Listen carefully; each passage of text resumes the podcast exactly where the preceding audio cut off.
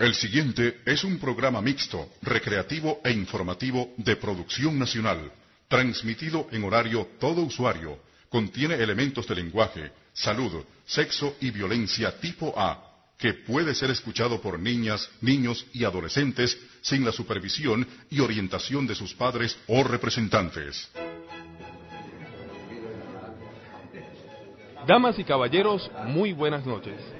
El grupo Radio Conocimiento Libre les da la bienvenida a su nuevo teatro. Les recordamos que no se pueden ingerir bebidas ni alimentos en nuestras instalaciones. Agradecemos mantener sus teléfonos celulares en silencio y no tomar fotografías con flash. Gracias por venir y que disfruten la función. Mira. Laura. ¿Aló? ¿Aló, mamá? Laura. Sí, sí, estoy aquí en el teatro. Laura, apaga eso. Que Yo te llamo ahora, yo te llamo. Ya voy, Orlando, ya va. Apágalo. Ya va, chao. Bienvenidos a Entablados, un programa exclusivo para el teatro venezolano. Muy buenas tardes amigos, bienvenidos a Entablados, un programa exclusivo. para el teatro venezolano. ¡Volví! Llegamos- Sí, señores, Laura está con nosotros otra vez. Y llegamos a ustedes a través de la señal de su radio Conocimiento Libre 99.5 FM. En la coordinación de la radio está Malena Galindo. En los controles, Beatriz Oxeas. ¿Y quién habla para ustedes? Orlando Alfonso y Laura Martínez.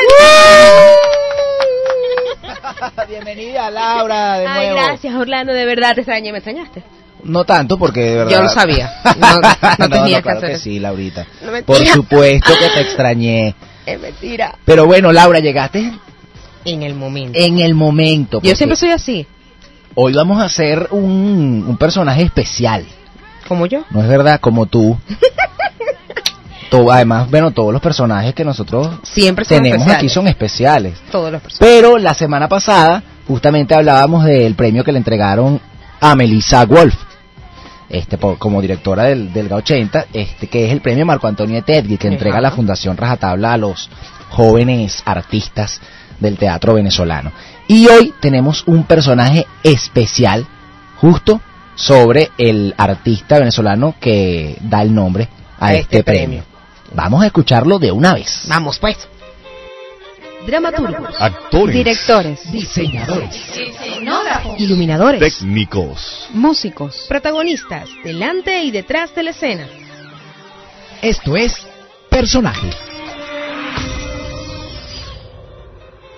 Marco Antonio Etetgui, Marco Antonio Teddy fue un destacado actor y periodista cultural venezolano que falleció en 1981 sobre el escenario durante la representación de la obra Eclipse en la Casa Grande.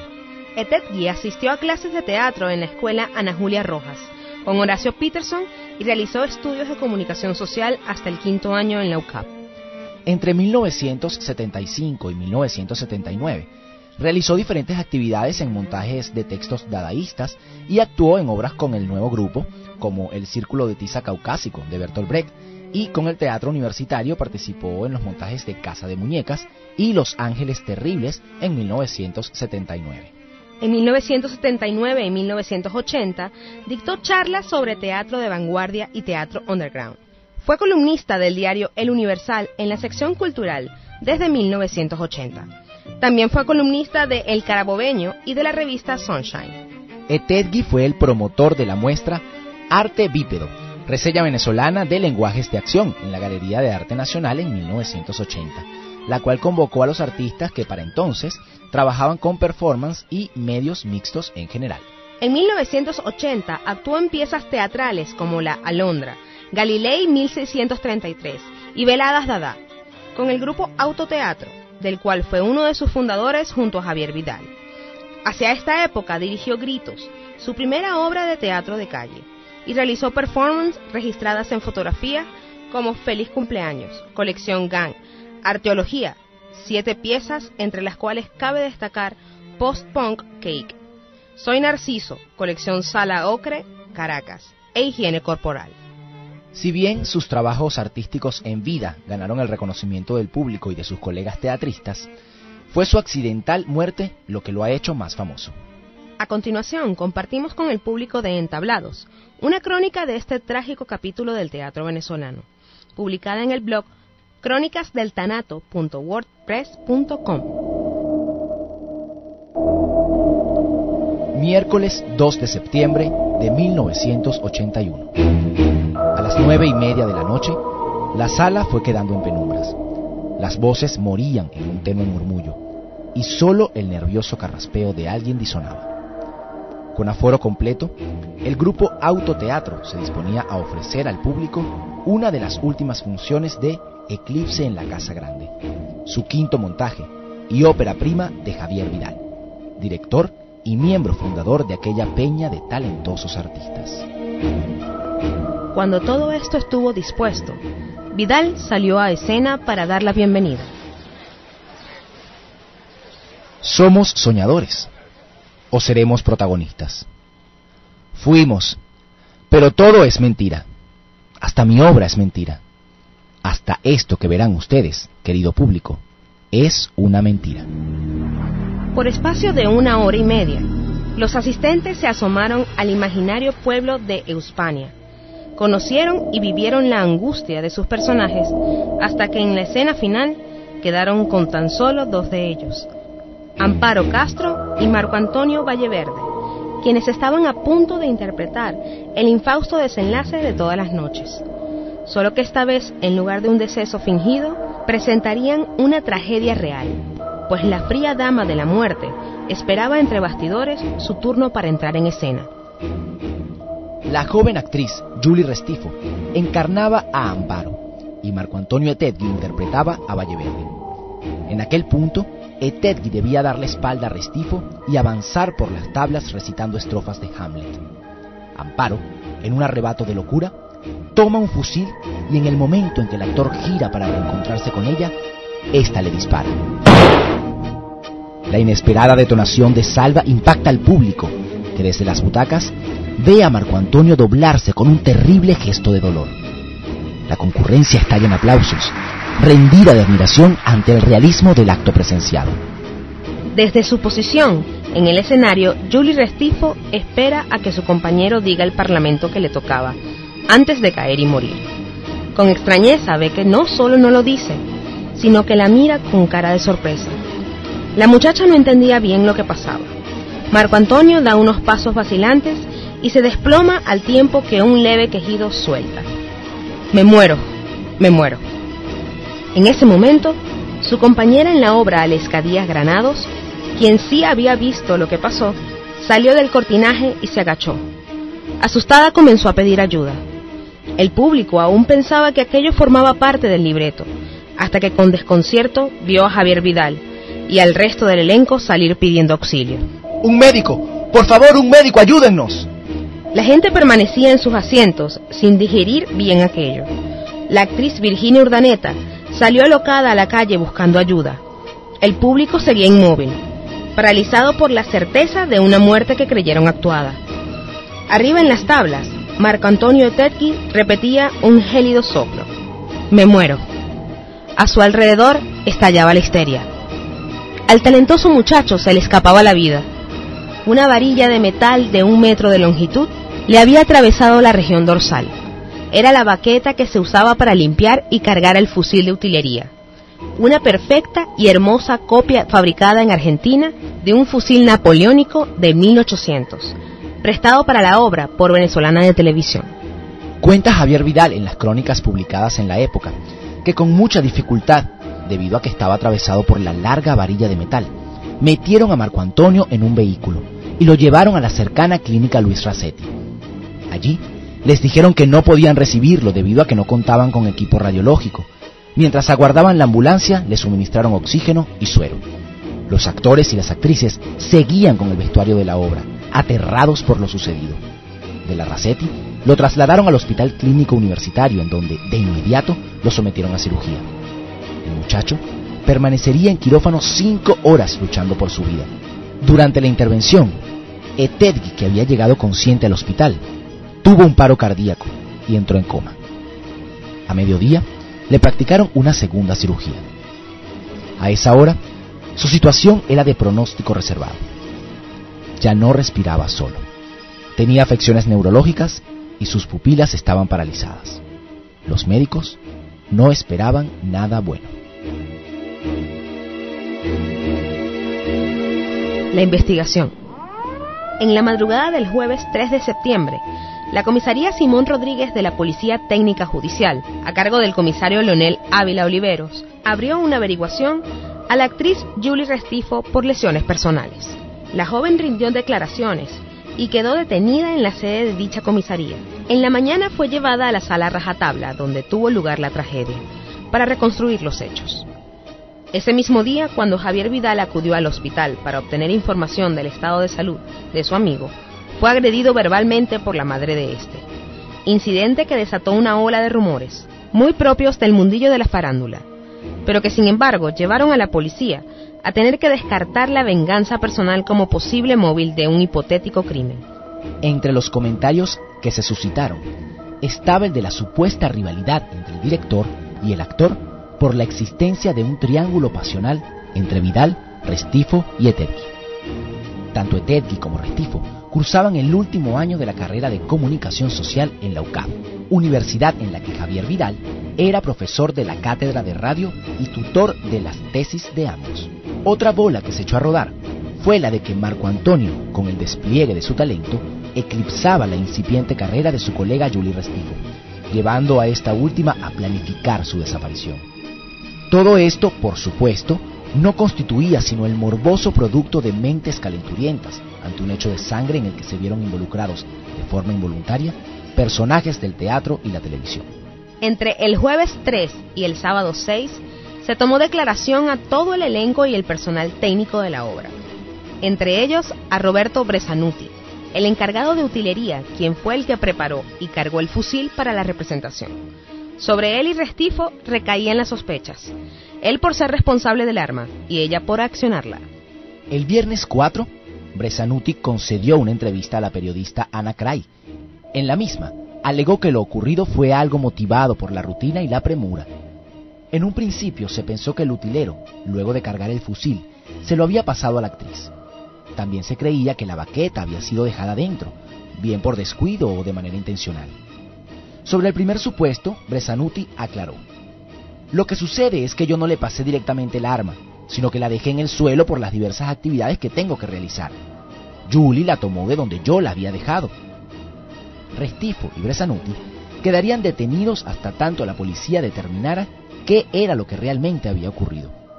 Sin embargo, tanto para ellos como para el resto del grupo teatral, lo que había pasado no había sido más que un terrible e infortunado accidente. Epílogo del caso real. El domingo 7 de septiembre, la Policía Técnica Judicial declaró terminadas las investigaciones. Para los detectives se trataba claramente de un acto no intencional. En esa ocasión, se aclaró que la baqueta no había sido dejada dentro del arma, como se pensó en un inicio, sino que estaba en el lugar en el que tenía que estar, adosada a unos aros debajo del cañón.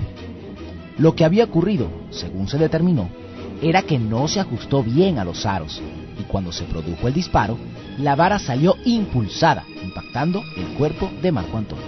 A las 4.55 de la madrugada del domingo 13 de septiembre de 1981, Marco Antonio Etetki rindió su último aliento. Las autoridades negaron a los dos detenidos por el caso el permiso para acudir a las exequias. Superado el trance en el que se vio envuelta de manera involuntaria, Julie Restifo regresó a la actuación tanto en televisión como en teatro. Javier Vidal siguió trabajando como periodista, actor, profesor universitario, dramaturgo y escritor. En 1989, la Fundación Rajatabla creó el premio Marco Antonio Etetki para recompensar a los jóvenes creadores de la escena teatral que se hubiesen destacado en su labor. Por su exitosa carrera con tan solo 23 años de edad y por su dramático fallecimiento sobre el escenario, Marco Antonio Etetki es el personaje de la semana. Estás escuchando Entablados, un programa exclusivo para el teatro venezolano.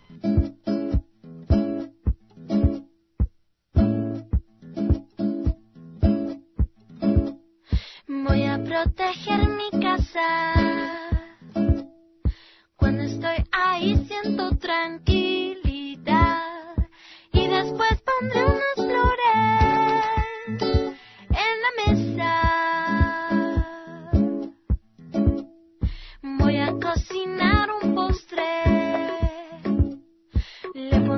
on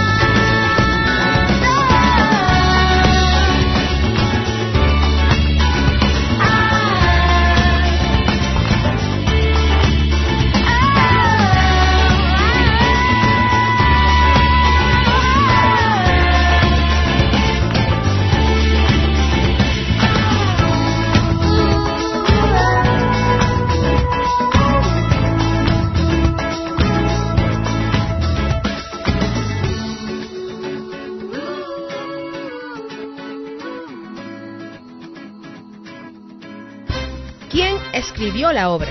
Ser o no ser, esa es la cuestión. El siglo de oro español. ¿Es rentable hacer teatro en Caracas? Crítica. El teatro es un diálogo con el público. Conversar entre teatreros es fundamental para crecer como gremio. Esto es Tertuleando con. Muy bien amigos, regresamos a Entablados ahora en la sección Tertuleando con y hoy tenemos a un invitado muy especial, él es David Villegas. Bienvenido David. Muchas gracias, muchas gracias por tenerme aquí con ustedes. Bien David, eh, nosotros queremos conversar eh, contigo por la experiencia que has tenido como miembro del grupo Texto Teatro, ¿no? De esta agrupación que bueno se ha encargado por tantos años del Teatro San Martín de Caracas. Y en primer lugar nos gustaría, bueno, conocer un poco cuántos años tienen como grupo eh, Texto Teatro. Bueno, Texto Teatro tiene eh, más años, estamos, eh, es un poquito más viejo que el Teatro San Martín. Lo que pasa es que quiero a- hablar de los dos porque somos casi lo mismo, ¿no? Claro. el Teatro San Martín fue entregado a Texto Teatro, se convirtió como en una misma compañía. Somos los mismos artistas los que trabajamos, tanto para Texto Teatro como para el Teatro San Martín. Ok. Texto Teatro es data del año 89, eh, fue inaugurado por Gustavo Ott. Y bueno, y el Teatro San Martín, este año estamos cumpliendo 20 años. Estamos Ok. cumpliendo la mayoría de edad, como se dice. Antes, antes de estar en el Teatro San Martín, eh, ¿dónde trabajaban? ¿Cuál era la sede del grupo? Bueno, esas serían unas, unas respuestas que mejor te daría Gustavo, yo te lo voy a decir por encimita, porque estaba muy niñito todavía en ese Ok. momento. pero, sé que, pero sé que trabajaban en lo que era el Ateneo de Caracas, lo que hoy conocemos como eh, el edificio de sede de UNEAR. De UNEARTE, correcto. Allí trabajaban, allí funcionaban. De hecho, allí Gustavo pudo estrenar eh, su comedia Divorciadas Evangélicas y Vegetarianas, con un Correcto. récord además de funciones y, y, y- y de, de afluencia de público, ¿no? Que fue como que la primera carta, no la primera obra pues, eh, hecha por el grupo, pero sí como la primera carta, ¿no? La primera obra sí de gran magnitud que de gran magnitud. Fíjate, David, eh, en conversaciones que hemos tenido en programas anteriores con eh, Luis Alberto Rosas, que es la, el crítico que hace la sección de crítica teatral aquí en, en Entablados, él nos comentaba, él nos hablaba un poco sobre la necesidad de que recuperemos ese concepto de trabajo en grupo. Es decir, evidentemente nosotros tenemos agrupaciones de larga trayectoria como ustedes, como el Ga80, eh, Rajatabla, pero él hablaba eso de recuperar el trabajo eh, de grupo. Ahora, desde, desde tu experiencia con texto teatro, ¿cómo han logrado ustedes mantener la agrupación viva y Bueno, unidos? yo creo que siempre, eh, siempre con el respeto del uno al otro, siempre entendiéndonos y reconociéndonos todos como artistas y entendiendo nuestro, el discurso que cada uno puede tener, ¿no? Y las opiniones que cada uno te- puede tener en torno a un tema que luego se va a convertir en un discurso. Yo creo que es una de las cosas más importantes en las que todos deberíamos pensar, los grupos de teatro, en, en el grupo, en la compañía, el trabajo de compañía. Además porque la compañía te ayuda a conocer al artista, a que el artista se desarrolle con, con un grupo de personas que están trabajando juntos y obviamente eso va a desarrollar también un una forma de decir y, y una, forma de mostrar, una forma de hacer. Claro. Cuando tú trabajas por mucho tiempo con un grupo de personas, pues obviamente se hace un lenguaje tan propio que tú dices, esa gente es de, de tal lugar, ¿sabes? Puedes identificarlo. Y yo creo que eso es muy importante, más que andar saltando de lado para otro, aunque yo sé que eso es muy bueno también, sobre todo cuando uno está más joven, porque gana muchísima experiencia también. Pero si uno se puede asentar, o puede uno asentarse con otros, con, con- otros artistas y formar un grupo, una compañía, creo que es lo mejor que podemos hacer. Eh, y yo creo que desde mi punto de vista, en este momento, eh, artísticamente hablando, yo creo que sería mi mayor consejo, si alguien me lo pide. Tratar de ser una compañía, tratar de trabajar en grupo. Ok, si pudiéramos enumerar al menos eh, los cuatro beneficios más importantes del trabajo en agrupación, eh, ¿cuáles serían? Bueno, el discurso, primero que nada el discurso, indiscutiblemente el discurso que se crea en la compañía, el respeto de los- eh, entre los artistas, eh, la forma, la estética. Exacto, el eh, estilo. que, que va a ser como un poco el sello, ¿no? De, de- de todo tu trabajo. Y aunque no todo tiene que ser igual, no todo tiene que ser parecido, pero sí hay una estética, sí hay un sello que yo creo que se nota. En el caso nuestro, en el teatro en el teatro San Martín se nota pues nuestro sello, como también se nota en la tabla, como Claro. se nota en el teja. ¿Sabes? Yo creo que son muchas las ganancias. eh, aprender a conocer a los artistas trabajando juntos, crear retos artísticos mucho más interesantes. Por ejemplo, te puedo contar de nosotros acá, Sí. que Gustavo nos escribe las obras, pero ya nos escribe sabiendo lo que nosotros podemos hacer y por lo tanto nos escribe más difícil, ¿no? En algunos casos. Ah, es que eso te iba a Entonces, preguntar. Ayuda, ¿no? Porque es, es un reto que se te da Claro. y, y obviamente que te, que te obliga a desarrollarte mucho más y no quedarte como estancado también. Justamente eso te iba a preguntar, si el hecho de trabajar eh, siempre, por ejemplo, con el mismo director y trabajar eh, el- los mismos textos, digamos, porque el, el autor también tiene un estilo, tiene un sello que marca la línea de, de su dramaturgia. Entonces, trabajar con el mismo director y con la misma línea de, de textos no limita artísticamente entonces al actor. No, yo creo que no, porque traba- eh, de tanto trabajar juntos aprendemos a conocernos y aprendemos a exigirnos más los unos de los otros. Ok. ¿Sabes? Y, y, y es una exigencia artística, es una exigencia desde el respeto además. Entonces, claro, tú no puedes, no podrían entregarme un texto a- acá que para mí sea una cosa que yo pueda decir como autor, ¿no? Sí, hablando en este momento, yo no podría decir ya eso lo vio, ya eso lo conozco. Tendrían que entregarme un texto que para mí sea nuevo dentro de la línea del autor. Entonces el, al autor se ve obligado a escribir también un poco más allá. El director no podría presentarme una puesta en escena en que yo diga, mira, esta ya me la conozco, ¿sabes? Claro. Eh, porque tendríamos que arriesgarnos hacia otro lado.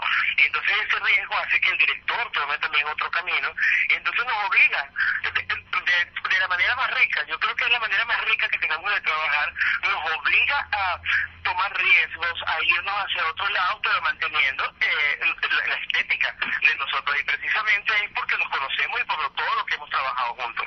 Por Da- supuesto. David, y de tus trabajos así que tú recuerdes, ¿cuál ha sido el texto más desafiante que te han dado? Bueno, tengo muchísimos, Eh, pero tendría que decir que Bandolero y Malasangre, que es de Gustavo Ott, eso es un monólogo en el que tuve la oportunidad, todavía lo estoy haciendo por allí, en donde tengo la oportunidad de hacer seis personajes yo solo Claro. en escena y recuerdo que que a mí cuando yo leí esa obra hace muchísimos años me gustaba muchísimo y Gustavo me dijo tú no puedes hacerlo porque estás muy joven Fíjate. cuando pasaron, sí, en serio, cuando pasaron los años me dijo, yo creo que tú puedes hacerlo, en una conversación de comida rápida que está aquí cerca al teatro, y me llevó para allá a comer y me dijo, yo creo que tú lo puedes hacer, yo estaba muy asustado, de hecho, el día del estreno estaba más asustado que nunca. En pánico. Y se te vienen a, a la mente todas aquellas ideas de por qué no fui ingeniero, por qué no seguí en la carrera de ingeniería, por qué no médico, lo que sea, ¿no? Eh, un reto, pero un reto grandísimo, pero maravilloso. E- ese yo creo que es el, además que me ha dado también muchas más satisfacciones, ¿no? Precisamente por, por lo duro del trabajo, pero todos tienen su, obviamente su dificultad. y su riqueza. Y David, además ustedes con el grupo eh, han desarrollado como un esquema bien interesante, ¿no? De trabajo y que tú me vas a corregir ahorita. Ustedes eh, estrenan, digamos, las obras de Gustavo acá en el Teatro San Martín y después tienen la oportunidad de rodarlas en el exterior. Sí, así Eh, paralelamente al trabajo que hacemos acá en, en, el país, pues en, Ca- en Caracas específicamente, hemos hecho un trabajo, una agenda bastante amplia de amigos, aliados, festivales a nivel internacional, donde siempre nos esperan, donde creo que nuestro trabajo ha sido siempre muy en alto, dejando el nombre del país muy en alto, de una, una calidad artística bastante alta también, que hace que nos esperen, ¿no? Y entonces, bueno, tenemos una agenda internacional que esperamos mantener, no mantener por, por, los aliados, como digo, por los amigos, sino por el, el- el factor económico, ¿no? Que Claro. las cosas están más caras, pero eh, esperamos mantenerlas porque nos esperan mucho, así como en su oportunidad también tuvimos nosotros aquí nuestro festival internacional, que era para el oeste de la, de- de la ciudad, y bueno, y venían también los amigos, ¿no? Pero sí, estrenamos acá y siempre damos la vueltica aquí, subiendo para el hospital militar y llegamos al aeropuerto. Muy bien. Mira, David, y la pregunta necesaria, este, porque digamos, una agrupación no solamente va construyendo eh, un discurso, una estética, una firma y luego eh, de conocer a, a su elenco poder retarlos, como tú has dicho, sino que también tiene que formarse a nivel de producción. ¿Cómo han hecho para mantener económicamente al grupo por tantos años? Bueno, eh, nosotros, no es un secreto para nadie, que contamos con un subsidio del Ministerio del Poder Popular para la Cultura desde hace muchos años, pues desde, desde- desde casi que desde los inicios, desde que se empezaron a dar estos subsidios. No es mucho, pero pues nos ayuda a mantenernos, nos ayuda a tener el teatro abierto como lo tenemos programado, como lo tenemos programado durante todo el año. Eh, hay muchos grupos que trabajan con nosotros también, no solamente Texto Teatro, está como, como Urbe, por ejemplo, dirigido por Rubén León. Eh, bueno, en su momento estuvo el grupo Cobre, dirigido por que- Rodolfo Santana, que en paz descanse, gran amigo de la casa, que también entonces ellos pueden producir obras, Afrodiarte, dirigido por Verónica Arellano. Verónica Arellano, claro. Entonces ellos pueden producir obras y entonces llenamos el espacio también, porque quizás el espacio más costoso es el de la producción. Claro. el, de, el de hacer la obra. Claro. Entonces, pues, si nosotros podemos producir dos obras al año, pero podemos tener otros grupos que también trabajan y que también son residentes del Teatro San Martín, y ellos pueden hacerlos también, o una, pues tenemos la cartelera llena durante todo el año, que es lo más importante, tener el teatro abierto. Tener el teatro abierto. Mira, David, tenemos un par de preguntas más para ti, pero debemos hacer una pausa musical. Entonces, este, vamos un momentico a escuchar música y volvemos contigo, ¿te parece? Seguro. Chévere, vamos a disfrutar de, de este tema.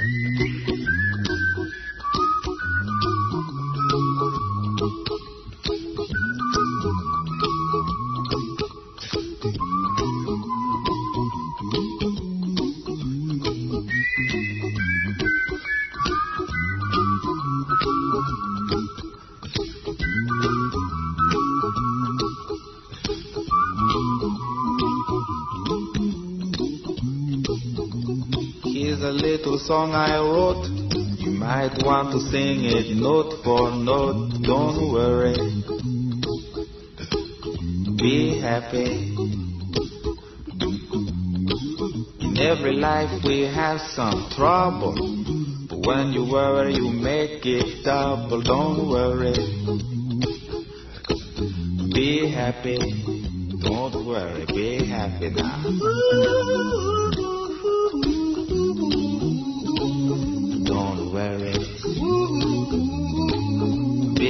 Happy. Don't worry, be happy.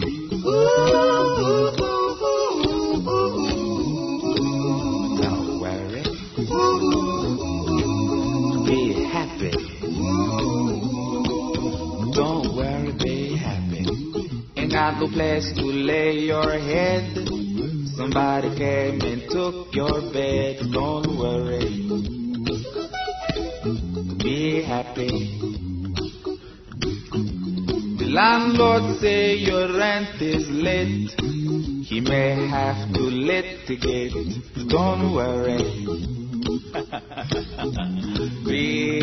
Be happy. Look at me, I'm happy. Don't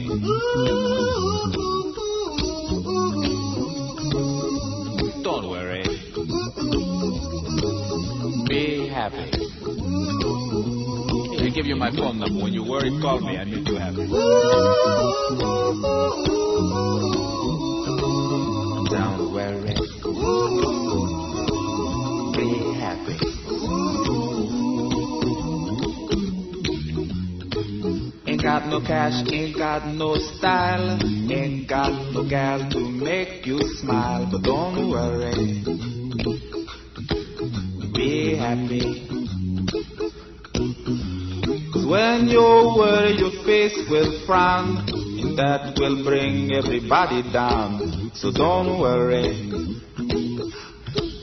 Be happy. Don't worry. Be happy now.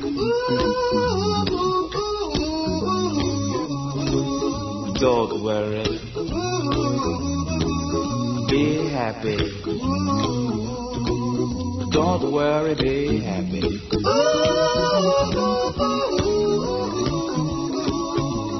Don't worry.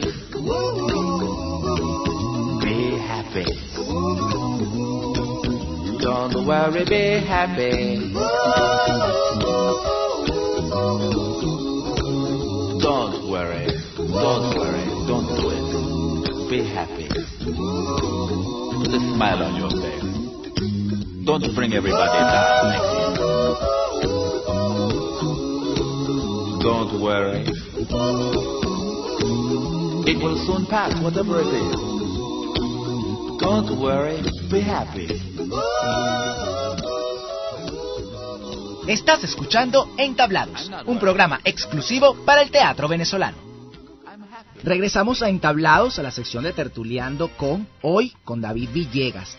David, eh, en el corte anterior, en el bloque anterior, estábamos conversando eh, sobre mm, los otros grupos, digamos, que van extendiendo, si se puede decir, un poco la familia de texto teatro, ¿no? Y que contribuyen a mantener eh, activa la cartelera del Teatro San Martín.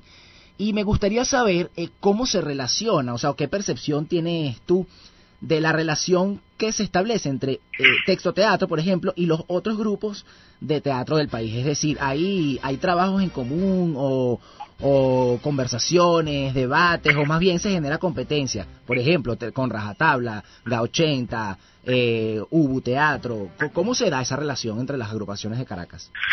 Bueno, entre las agrupaciones de Caracas yo no, no, no, no, te lo puedo decir porque es una cosa muy grande, ¿no? Hay muchas agrupaciones en, Caracas como para yo hablar de todas.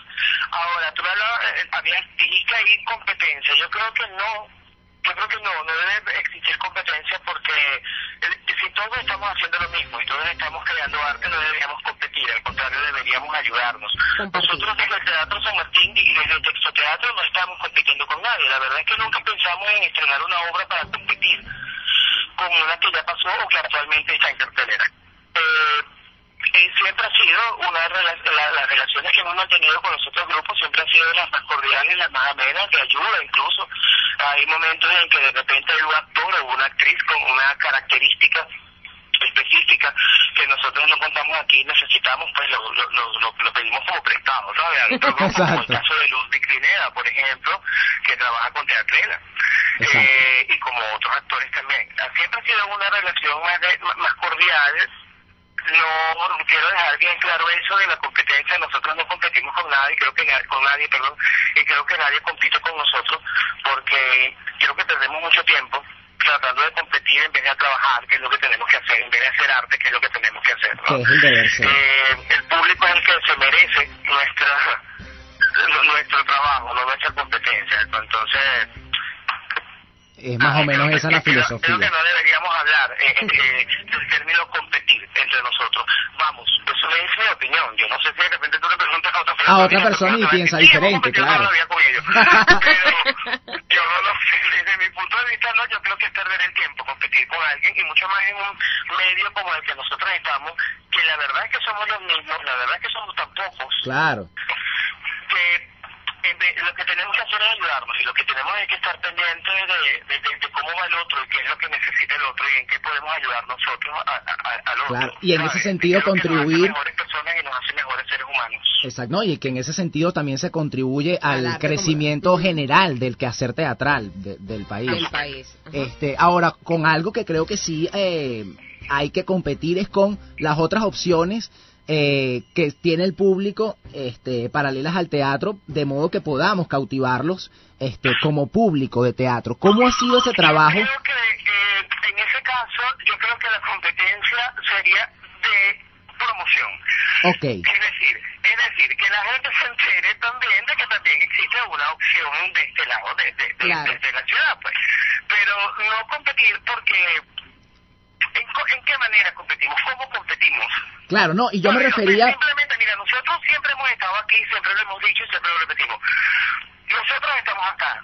Eh, la gente lo sabe. Y el que quiera ver nuestro trabajo va a ser bienvenido eh, con las puertas abiertas, a las puertas a una casa más que a un teatro, ¿sabes? Eh, Claro. Entonces siempre los vamos a estar esperando. Nosotros estamos aquí, siempre estamos haciendo muy buenas obras, muy buenos espectáculos de alta factura, sobre todo de mucha entrega, que es lo más importante también. Y bueno, el que nos, el que nos quiera ver, aquí estamos. Hay Claro. opciones para todos, hay gustos para todos y para todos, y así debe ser. Tú no sabes lo feliz que yo me siento cuando abro un periódico o reviso en el Facebook esta herramienta que tenemos ahora para promocionarnos todos también, o eh, por el Twitter o por cualquier lado, y veo que hay tantas opciones. Tantas opciones, claro. Para mí eso me parece una maravilla para el público. Claro, es que fíjate, David, yo no me refería a competencias con los otros teatros, me refería a cómo hacer para convocar cada vez más al público a todas las salas de teatro, eh, siendo la, eh, la actividad teatral una competencia, qué sé yo, para el cine, la televisión o para el ocio, sencillamente, la gente en su casa rascándose la barriga. Creo que, yo creo que está pasando, y yo creo que está- eh, lo hicimos y no lo sabemos. Ok, todos, pero yo creo que lo hicimos y no lo sabemos. Pero se está dando porque se puede observar en las salas de teatro. Uno puede sí, ver una mayor afluencia del público en las salas de teatro. Entonces eso quiere decir que lo hicimos, solo que no nos dimos cuenta cómo. Pero no importa, no nos dimos cuenta, pero sigamos haciendo. pero sigamos haciéndolo así. Porque si por ejemplo vimos hace nada que, que, que tuvimos el Festival Nacional Eso mismo, ajá. de Teatro donde se vendieron todas las entradas. Todas las entradas. ¿Sabe? Eso es una maravilla, eso es un reconocimiento a nosotros como artistas que tú digas, "Pu- se pudieron vender todas las entradas para la obra que fuera. O sea, no es que se haya una figura de televisión aquí o no hay una No, figura de televisión acá, no. Para todos los espectáculos. Yo tuve la oportunidad de estar presentándome con tres noches para cinco perros en el teatro principal y cuando salí me asusté. O sea, tenía los Imagínate. tres pisos del Teatro Nacional llenos. Claro, eso es lo que te iba a decir. Además, se agotan las entradas en salas de teatro con grandes aforos. O sea, no, no son salas experimentales. una sala que tiene 120 butacas. Exacto. De una sala que tiene 800 butacas. Exactamente. Que se agotaron de verdad. Y después que, bueno, el festival obviamente tuvo que ser parado por otras razones, Por supuesto. pero las, las temporadas que vinieron luego, como la temporada que tenemos nosotros en este momento, del hombre más aburrido del mundo, se han visto eh, espectacularmente beneficiadas por eso, por, por, por eso, por Claro, evento, muestras. porque por ejemplo yo vi mucha gente, tuve la oportunidad de, con- de conversar con mucha gente que nunca habían ido a un teatro Claro. pero les, pero les gustó, pudieron, tu- tuvieron el acceso, les encantó el teatro, entonces siguen viniendo. Entonces en hemos visto un aumento en el porcentaje de la gente que, que, que, que va, a, va, a las salas de teatro. Va a la sala. Y por supuesto eso es una ganancia para todos nosotros. Por supuesto. Eh, tenemos que seguirlo haciendo. Creo que hemos estado los hacedores de teatro creo que hemos estado presentando más arte y menos entretenimiento. Y Claro. creo que eso ha sido un, un factor importante también para ganar la afluencia del público a la sala. Para ganar más arte y menos entretenimiento. El entretenimiento existe, debe existir, pero debe estar en otro lado. Nosotros debemos ser un poco más responsables como teatro y mostrar más arte y menos entretenimiento. y menos entretenimiento. Bueno, David, muchísimas gracias. De verdad que siempre es un gusto conversar con, con alguno de ustedes, de los miembros de Texto Teatro, porque son muchísimos años de experiencia eh, y siempre tenemos algo que, que aprender de ustedes. Así que muchas gracias por acompañarnos. No, muchas gracias a ti, Orlando y Laura, por, por recibirme aquí tertuleando con ustedes. Ese título, tertuleando, me encanta. Muy bien. Eh, muchas gracias, pues. Y bueno, y los espero por acá por el teatro también, que tenemos las funciones del hombre más aburrido del mundo, Sí. viernes y sábado a las 8 y domingo a las 6. Seguro, tenemos esa deuda porque no hemos ido a verla, así que vamos a estar por allí. Chévere. espero entonces, pues. David, hasta luego. todo el público que nos está escuchando también, a todo el que quiera venir, aquí están las puertas del Teatro San Martín abiertas para todos. Muchas gracias y un abrazo. Vamos a otra pausa musical y ya venimos.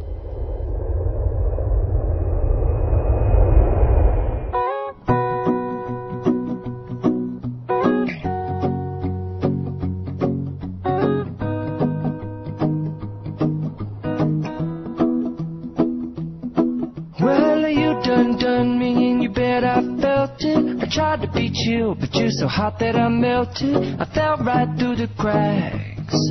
Now I'm trying to get back. Before the cool done run out, I'll be giving it my bestest, and nothing's gonna stop me but divine intervention. I reckon it's again my turn to win some or learn some, but I won't hesitate no more. It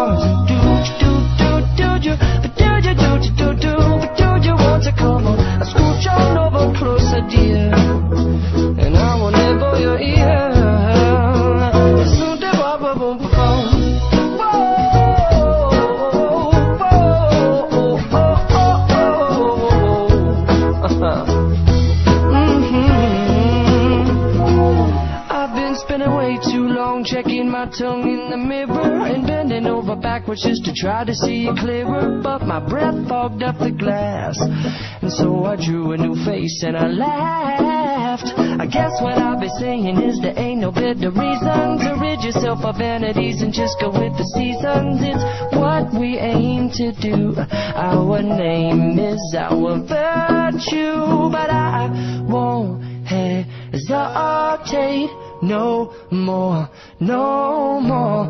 It cannot wait. I'm yours. Well, open up your mind and see like me.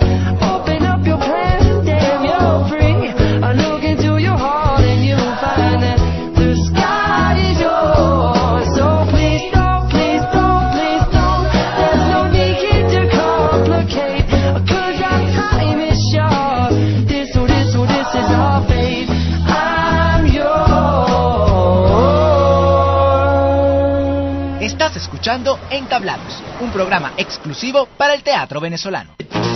Argentina recibe artistas venezolanos. En México brilló el teatro Chile y Venezuela. El grupo Contrafuego es aplaudido en España. Teatro venezolano en el exterior. Esto es Más allá del proscenio.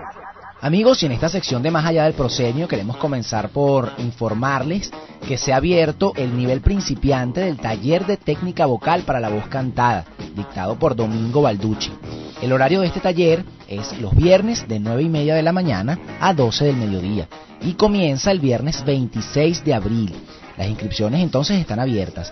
Eh, los contenidos que se van a abordar en este taller de técnica vocal para la voz cantada es eh, técnica respiratoria, relajación, ejercicios de vocalización, aplicación de la técnica aprendida en ejercicios con texto y montaje de piezas sencillas aplicando la técnica de canto. Si requieren más información pueden dirigirse al Teatro Luis Peraza en la Avenida Universitaria en el sector Valle Abajo. Esto está al lado de la Basílica San Pedro en Los Chaguaramos. Pueden comunicarse también con la coordinadora de talleres del TED, Jariana Armas, al 0416-717-4554. Y otros teléfonos de interés también del TED son el 0212-662-3633 y el teléfono del profesor que dictará este taller, que es Domingo Balducci, el 0426-815-6578. También pueden escribirles al correo electrónico centrotet.gmail.com. Pueden buscarlos en Facebook como CentroTED o en Twitter arroba o visitar su página web www.centroted.com. Les repito, taller de técnica vocal para la voz cantada a nivel principiante dictado por Domingo Balducci. Las inscripciones están abiertas y los horarios son viernes de 9 y media de la mañana a 12 del mediodía para comenzar el taller el viernes 26 de abril. Otra de las noticias que tenemos en Más Allá del Proscenio es que se cierra la convocatoria para el Festival Teatral de Autor Festea 2013. Eh, a todos los grupos que enviaron su material se les notificará si fueron seleccionados en la semana del 15 al 19 de abril. Así que si desean más información visiten el blog festea.blogspot.com o síganlos vía Twitter arroba festea. Muy bien, señores, ha llegado la hora de la sección de crítica, así que ya mismo nos vamos a comunicar con Luis Alberto Rosas para saber qué nos tiene que decir esta semana. Excelente actuación. La adaptación del texto deja mucho que decir. Musicalmente funciona, pero no ayuda a contar la historia. La escenografía carece de criterios La dirección es magistral. Esto es Crítica. Señores, regresamos a Entablados directamente a la sección de crítica y ya tenemos con nosotros a Luis Alberto Rosas. Luis Alberto, ¿cómo estás? Muy bien, muchas gracias. De nuevo con ustedes en Entablados y bueno, agotado de tanto festival. De tanto teatro, chicos. Internacional. Bueno, ya hay que, hay que parar porque ya ah, la ciudad ha estado llena de teatro por todas partes. Pero buenísimo. Eso es una buena manera de estar cansado. claro. Así es, Es, bueno, es sí. preferible es preferible estar cansado porque estamos viendo mucho teatro y no porque hay que, por- por, por los golpes del metro o por el tráfico, nada que ver. Exacto, exactamente. Mira, Luis Alberto, Dígame. la semana pasada eh, quedamos con, comentando las obras del, del Festival Internacional de Teatro de Caracas eh, y lo último que comentamos fue La Lupe. Después de ese montaje, ¿qué otras obras pudiste pudiste ver en el festival? Bueno, mira, tuve la oportunidad, la dicha de poder ver eh, Argentina, la gente de Timbre 4, Ok, que fue un colectivo bien interesante y que está como dando mucho de qué hablar allá en el sur. Y bueno, este, pudimos apreciar su pieza, eh, que nos trajeron El viento en un violín, ok. un drama, quizás, y yo, yo diría que es un melodrama, porque eh, parecía que estuviésemos viendo como una telenovela en vivo, acerca de, de cómo las madres pueden determinar la, la vida de sus hijos, ¿no? Imagínate. Pero sumamente bien dirigida, una puesta en escena extraordinaria de parte del, del director eh, de apellido Tolcachir, Que es uno de los directores más jóvenes argentinos que ahorita está dando bastante de qué hablar allá. Y de hecho, bueno, tiene eh, como cuatro espectáculos al mismo tiempo en la calle Corrientes de Buenos Aires. De Buenos Aires. Y, y, bueno, tuvimos el privilegio de disfrutar y además estar en un conversatorio con ellos bien chévere. Y este, bueno, creo que fue una de las mejores cosas que nos trajeron, eh, que nos trajo este Festival Internacional de Teatro. de teatro. Mira, Luis Alberto, ¿y ese, ese conversatorio que tuvieron con esta agrupación argentina era para hablar sobre el montaje que trajeron o sobre la experiencia general de, del quehacer teatral eh, con su grupo allá en Argentina? ¿Cómo, ¿De qué iba el Bueno, conversatorio? básicamente acerca de la experiencia del grupo eh, en, en su existencia como agrupación teatral y también, por supuesto, el proceso de la dirección de la pieza, ¿no? Ah, Pero Fue claro, específicamente de la pieza. De la dirección. ¿Cómo? Fue específicamente de la pieza. Sí, sí, exactamente. Específicamente de la pieza, pero claro, siempre salen las preguntas este, acerca de, de cómo trabaja el grupo en general y qué otros montajes tienen.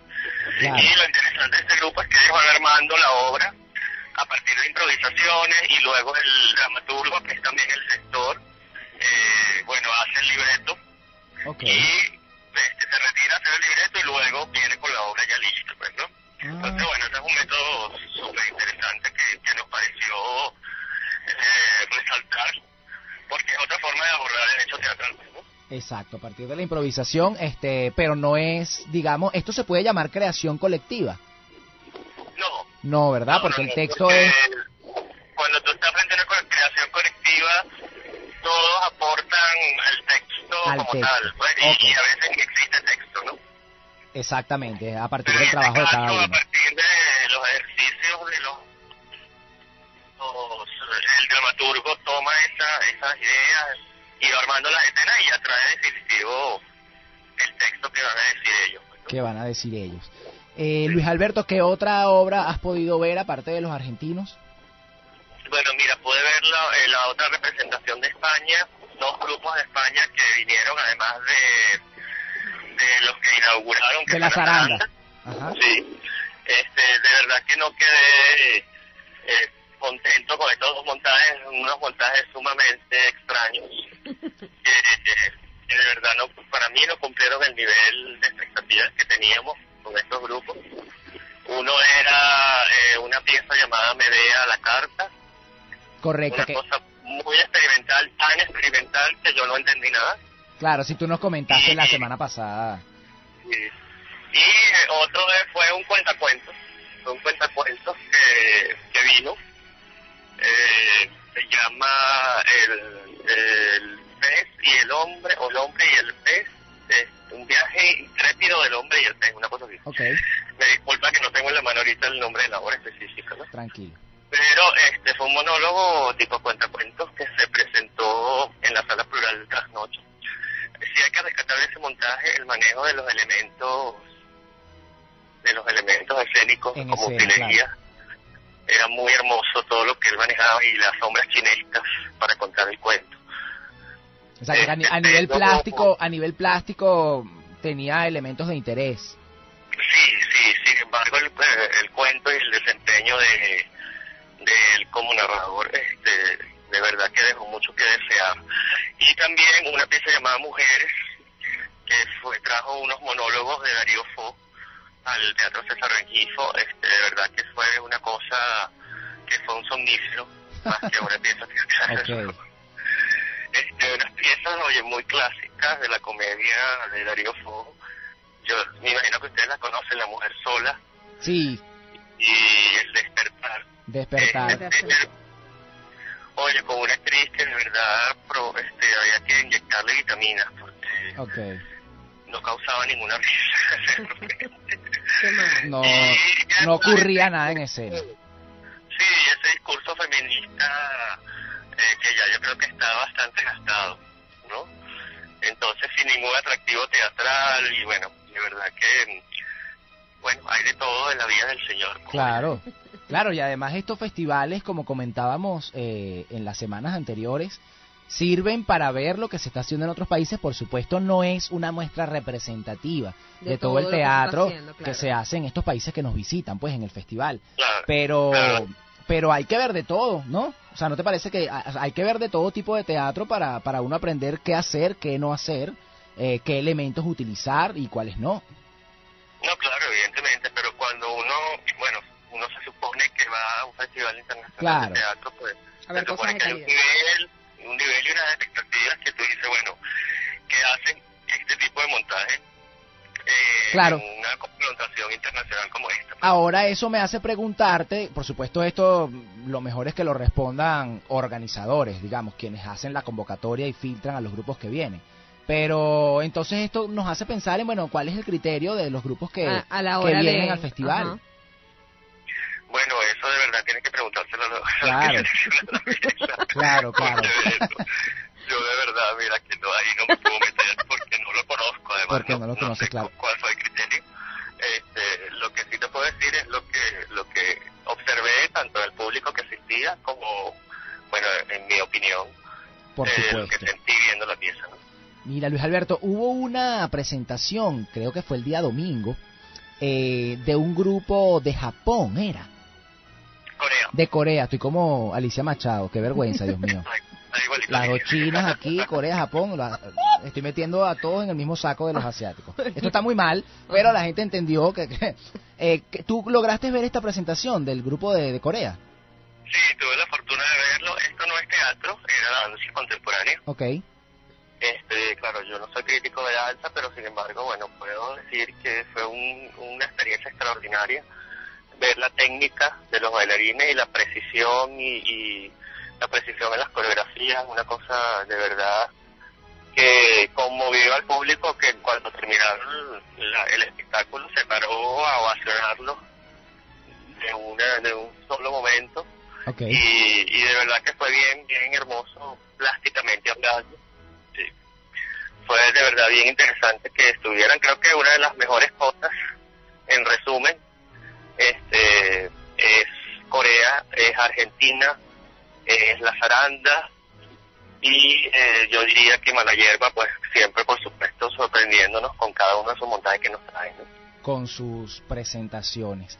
Eh, bueno, ya que estás haciendo, digamos, un resumen y que ya se nos está acabando el tiempo de nuestra sección de crítica por el día de hoy, eh, algo que quieras destacar como balance de este Festival Internacional de Teatro de Caracas.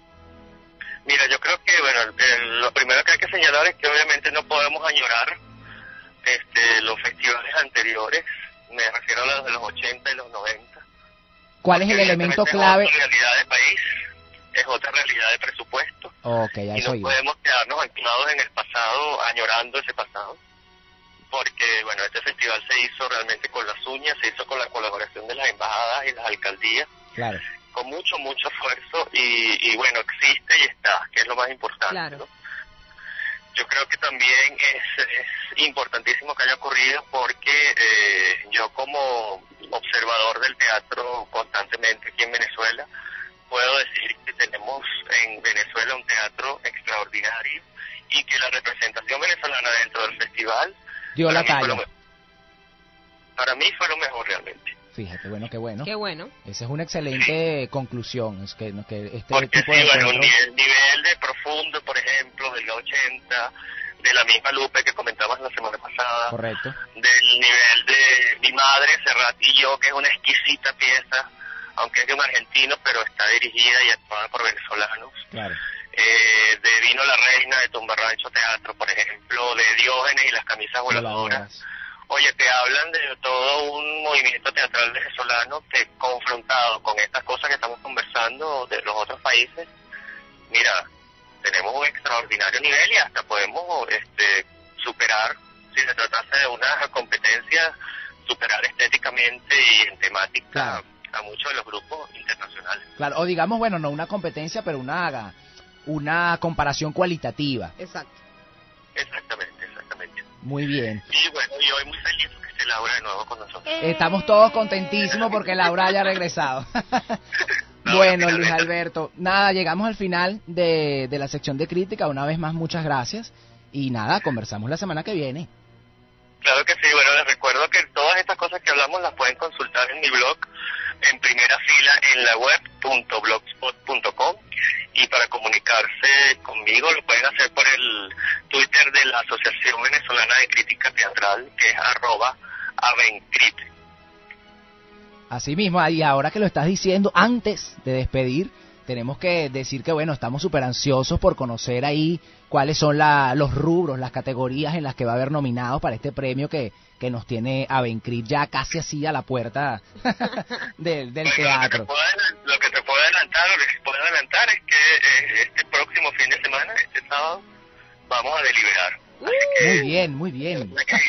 Tendremos el secreto mejor guardado del teatro venezolano. Del teatro venezolano, imagínate tú esa primicia. Pues muy bien. Muchas gracias, Luis Alberto.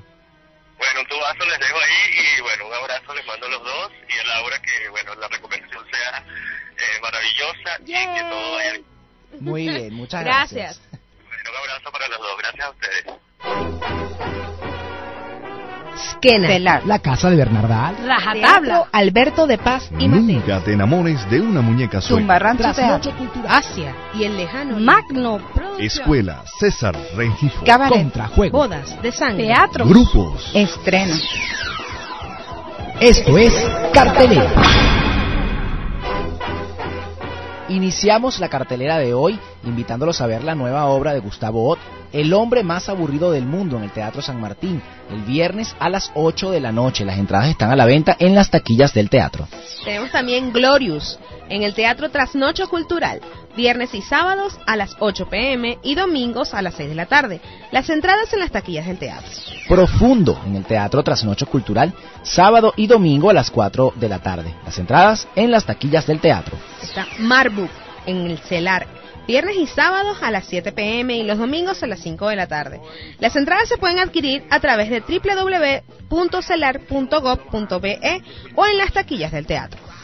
Y regresan estas doñas del Zulia, señoras de Maracaibo, en el CELAR, jueves, viernes y sábados a las 8 de la noche y los domingos a las 7 de la noche. Las entradas se pueden adquirir a través de la página www.celar.gov.be o en las taquillas del teatro. Mira, Orlando, y vuelvo a tener la oportunidad para ver Tenemos que hablar Tenemos que hablar, en Teatrex. Los jueves a las 9 de la noche. Las entradas se pueden adquirir en las taquillas de Teatrex. Del amor y otras dolencias, de eso también hay que hablar, seguro. Sí, segurito. Hay que hablar del amor y otras dolencias que se presenta en Teatro Bar, jueves, viernes y sábados a las 8 de la noche y domingos a las 6 de la tarde. La boletería puede adquirirse a través del portal web www.tuticket.com o directamente en el Teatro Bar los días de las funciones. Sí, sí, sí, sí, llegamos al final del programa, así es. Con todo y que lo dudamos, es que como Laura está de regreso, chicos, no quisiéramos que esto terminara. un silencio. Un silencio incómodo. Solamente Laura, miradas no te despidas de nuevo. Por favor, no te despidas de nuevo. Te queremos aquí. Es más, vamos a hacer entablados todos los días. Vamos a hacer entablados todos los días. ¿No? Ah, bueno, señores, por ahora se acabó. Llegó a su final. Se finí. Pero nos, nos escucharemos la semana que viene. Por su, nos escucharán ellos. Bueno, también nosotros ¿Por nos escucharemos. Chica, por Radio Conocimiento Libre 99.5 FM. ¿Y por, por dónde? Nos pueden escuchar también a través de nuestro blog entablados.blogspot.com porque allí nosotros colgamos semanalmente todos los programas Y vía iTunes también nos y pueden vía escuchar. iTunes. Eh, y bueno, pueden seguirnos por las redes sociales, por supuesto, en Twitter con el usuario Arroba entabla 2. y en Facebook. Arroba, ah, no, no es Arroba arroba, no, es chica. entabla 2. Bueno, señores, muchísimas gracias por escucharnos. Llegamos a ustedes a través de la señal de Radio Conocimiento Libre 99.5 FM. En la coordinación de la radio está Malena Galindo. En los controles Beatriz Oxeas. Y quien habló para ustedes, Orlando Alfonso y Laura Martínez. Muchísimas gracias.